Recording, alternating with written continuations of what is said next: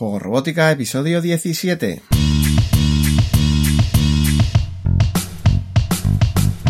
Bienvenidos a Juego Robótica, el podcast en el que hablamos de robótica educativa, iniciación a la programación, aplicaciones para docentes, entornos de programación para niños y en general todo lo que tiene que ver con despertar la curiosidad de los más jóvenes por la programación y la tecnología, para que se conviertan en creadores y no en meros consumidores. Como ya sabes, este podcast es un reflejo sonoro de los contenidos y cursos que puedes encontrar en juegorobótica.es. Y recuerda que si quieres aprender a programar a través de la robótica o quieres formarte para enseñar a programar, puedes darle un vistazo a la plataforma de cursos en juegorobótica.es barra cursos y acceder a la formación online más completa con robótica educativa por 10 euros al mes, aprendiendo desde la base y a tu ritmo. Los robots y líneas son un clásico en robótica cuando hablamos de educación. En proyectos de electrónica y control de potencia, hace muchos años diseñábamos vehículos y líneas sin necesidad de microcontroladores haciendo un control por realimentación directa de los sensores de manera similar a los vehículos seguidores de luz. Dejando atrás las batallas del abuelo cebolleta, lo cierto es que hoy en día podemos trabajar con robots y líneas sin prestar demasiada atención a la electrónica, centrándonos directamente en la programación. El concepto de robot sigue líneas se puede plantear desde los algoritmos más básicos como aquella realimentación directa que usábamos en electrónica, que permite a los niños muy pequeños entender perfectamente el principio básico de control y programar el robot, hasta controles más complejos con los que ganar eficiencia de cara a ciertas competiciones de velocidad, o dotar de cierta inteligencia al robot sigue líneas para evitar obstáculos, cortes en la línea, cruces, cambio de color, etcétera, etcétera. Igual que ocurre en otros conceptos de la robótica, a la hora de plantear un robot móvil sigue líneas podemos embelesar a los estudiantes con el resultado relativamente espectacular de programar un robot que sigue una ruta marcada por una línea y cambiar el circuito o poner varios robots en la misma línea y cosas así. O podemos esforzarnos por explicar el concepto de algoritmo y cómo es el algoritmo concreto del robot sigue líneas que estamos programando. Pero antes de hablar de algoritmos, veamos qué es un robot sigue líneas, ya que puede que te estés preguntando qué es si nunca has oído hablar de ello. Se trata de un robot móvil que se desplaza mediante ruedas, orugas, vibración, patas o incluso reptando, eso no importa, pero debe ser capaz de moverse ya que el objetivo principal es seguir la ruta marcada por una línea. Aunque se puede plantear la línea variando textura, relieve u otras características físicas, lo más habitual, sobre todo en educación, es que la línea sea visible variando el tono o color sobre el fondo. En la mayoría de casos estaremos hablando de líneas negras de cierto grosor sobre fondo blanco o de líneas blancas sobre fondo negro. Pero no dejes de pensar en otras posibilidades de cara a proyectos futuros en la que la línea no siempre es visible. No es difícil encontrar en industria y logística líneas utilizadas por robots de transporte que no son visibles a simple vista, por ejemplo, ocultando bajo el suelo materiales ferríticos formando la línea que será detectada por campo magnético por el robot. Para poder detectar la línea y diferenciarla del tono de fondo, normalmente se mide la luz reflejada en el punto concreto en el que tenemos situado el sensor, ya que lógicamente la zona blanca refleja la mayor parte de la luz y la zona negra absorbe la mayor parte de la luz. En ocasiones en las que tenemos marcas de diferentes colores a lo largo del circuito que indican límites o acciones a tomar, se utilizan sensores de color que no deja de ser una medida de luz reflejada también, pero teniendo en cuenta el color de la luz proyectada y el color de la luz reflejada, de los tres colores básicos. Pero como te decía, lo habitual y más básico es tener negro sobre blanco o viceversa. Un método para medir luz reflejada y que cada vez está más en desuso es iluminar puntualmente una zona muy localizada y medir la luz reflejada mediante una LDR, una resistencia dependiente de la luz. Hace años el precio justificaba el uso de LDRs para proyectos muy básicos, pero hoy en día incluso en esas ocasiones la diferencia de precio no compensa y lo más recomendable y extendido es el uso de sensores de infrarrojos específicos para utilizar en detección de línea. Este tipo de sensor está compuesto por un emisor de luz infrarroja que lanzará un haz de luz sobre la superficie y un receptor de luz infrarroja cuya función es recibir la luz reflejada de la superficie. Lógicamente, una mayor cantidad de luz reflejada está indicando un tono más claro y menor cantidad de luz reflejada está indicando un tono más oscuro. El control más básico se puede hacer con un único sensor de manera que en una línea con un cierto grosor iríamos controlando el vértice concreto de uno de los lados que sería la frontera entre el negro y el blanco. De esta manera se utiliza de manera básica el kit de Lego Maestro EV3 puesto que en el de serie únicamente incluyen un sensor de luz reflejada, tanto en el set doméstico como en el set educativo. Lógicamente podemos añadir más sensores adicionales, pero con el que lleva incluido de serie serás capaz de hacer un robot sigue líneas básico sin problemas.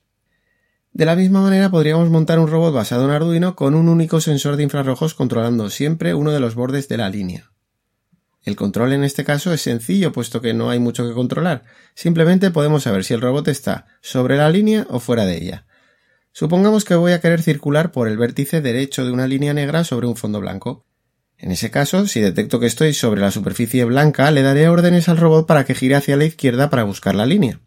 Y en caso de detectar negro, haremos que el robot gire hacia la derecha para buscar el vértice y salir de nuevo a la zona blanca. Lógicamente, la velocidad de giro a derecha e izquierda debe ir en consonancia con el grosor de la línea y el circuito en general, ya que sobre todo cuando haya que buscar la línea no debe de llegar a rebasarla. El número de sensores que utilices para detectar la línea determinará la capacidad del robot para enfrentarse a trazados complejos de línea o a recorrer el circuito a una mayor velocidad por disponer de un mayor control de trazada. Además, será más sencillo encontrar una solución de programación cuantos más sensores de detección de línea tenga el robot, mientras que tener menos sensores implicará tener que trabajar mucho más el algoritmo sigue línea, sobre todo en trazados de línea con huecos, cruces y curvas cerradas.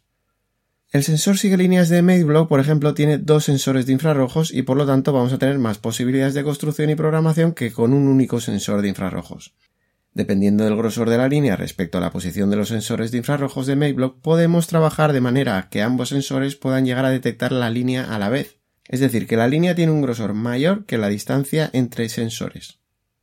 A diferencia del control con un único sensor, con dos detectores podré determinar si el robot se ha salido de la línea por el lado izquierdo o por el lado derecho, ya que en ese caso uno de los detectores seguirá detectando la línea mientras que el otro indicará el lado por el que se ha salido el robot. De esta manera el control es bastante intuitivo ya que dependiendo del lado por el que se haya salido le indicaremos al robot que deberá corregir la trayectoria hacia el lado contrario para volver a la línea. Digamos que podemos hacer un control temprano de pérdida de línea. En el caso de que ambos detectores detecten línea, el robot estará previsiblemente en la línea y nos podemos permitir avanzar en línea recta a mayor velocidad. También podemos llevar mayor velocidad en general al tener dos sensores de infrarrojos, puesto que en el caso de encontrar una curva cerrada en el circuito y perder la línea por completo, con los dos detectores de infrarrojos detectando fuera de línea, seré capaz de programar al robot para que sepa por qué lado perdió la curva analizando el estado anterior de los sensores. Este control de recuperación de línea, en caso de perderla completamente, es uno de los controles básicos que vemos en el curso de robots sigue líneas de la plataforma de juegorobótica.es y que debe ser el primer algoritmo que debemos utilizar al utilizar un sensor de línea doble. Otra ventaja de un sensor doble sobre un único sensor es que si la línea es más estrecha que la distancia entre sensores vamos a poder detectar cruces y de esa manera decidir giros a derecha o izquierda en el cruce, por ejemplo, en la resolución de laberintos o porque estemos simulando alguna aplicación en la que hay posibilidad de elección del camino a tomar. Quiero decir que no es un circuito cerrado como lo de las competiciones de velocidad, sino un entramado de líneas. Con esta disposición de sensores más separados que el grosor de línea, no podemos saber cuándo el robot se encuentra alineado en la zona interior de la línea, por lo que perdemos esa posibilidad de aumentar velocidad en ese punto. Pero como decía, ganamos la posibilidad de detectar cruces, ya que en el momento en el que ambos detectores detecten línea, querrá decir que hemos llegado a una línea que se cruza perpendicularmente con la que iba siguiendo el robot hasta ese momento.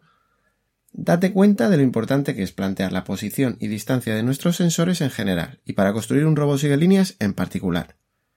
Y solo hemos analizado el caso de tener dos sensores de infrarrojos en vez de uno. Imagina que las posibilidades aumentan según aumenta el número de sensores. Otro factor que afecta muchísimo y que tiene que ver con la posición de los sensores es la distancia longitudinal a la que se encuentran respecto del elemento motriz que ejecute el giro. En un robot móvil, con dos ruedas motrices que determinen el giro, Cuanto más alejado tengamos el sensor de las ruedas, más rápida será la reacción del robot en las maniobras. Es decir, con menos giro en las ruedas motrices, más desplazamiento lateral tendrá el morro del vehículo en el que está montado el sensor.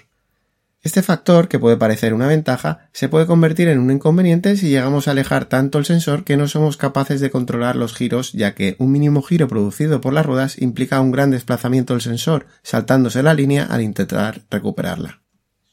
Lo ideal es encontrar una distancia longitudinal que separe el sensor de la rueda suficiente para tener agilidad y ganar velocidad, pero suficientemente cerca para mantener un buen control de movimiento y giro. Si seguimos aumentando el número de sensores vamos a tener más control y podremos saber con más exactitud, por ejemplo, cómo de alejado se encuentra el robot de la línea de manera que podemos variar el control según lo alejado que se encuentre. Con un menor número de sensores también podemos tener ese tipo de control haciendo giros más pronunciados si estamos más alejados de la línea, pero necesitaremos implementar algoritmos más complejos para resolverlos, analizando por ejemplo los estados anteriores y las consecuencias de nuestro control con un control PID que también vemos en el curso de robots sigue líneas. Aquí ya estaríamos hablando de controles muy avanzados de programación que se pueden resolver sencillamente instalando más sensores. No quiero alargar mucho más un episodio completamente práctico como el de hoy y quizás sea mejor retomar la programación de robots sigue líneas en algún episodio futuro del podcast viendo cómo se manejan hileras de varios sensores o qué tipos de algoritmos se pueden utilizar para ganar precisión y velocidad al máximo. Aunque uno de los retos más interesantes es el de analizar los huecos en la línea para crear patrones de búsqueda. Incluso podremos hablar de cómo aumentar la velocidad en circuito cerrado haciendo que el robot memorice la trazada pudiendo prever los giros después de una primera vuelta de reconocimiento. De momento hemos visto algunos controles básicos, pero si tienes más interés en conocer al máximo las posibilidades de los robots y de líneas, visite la plataforma de cursos de juego robótica.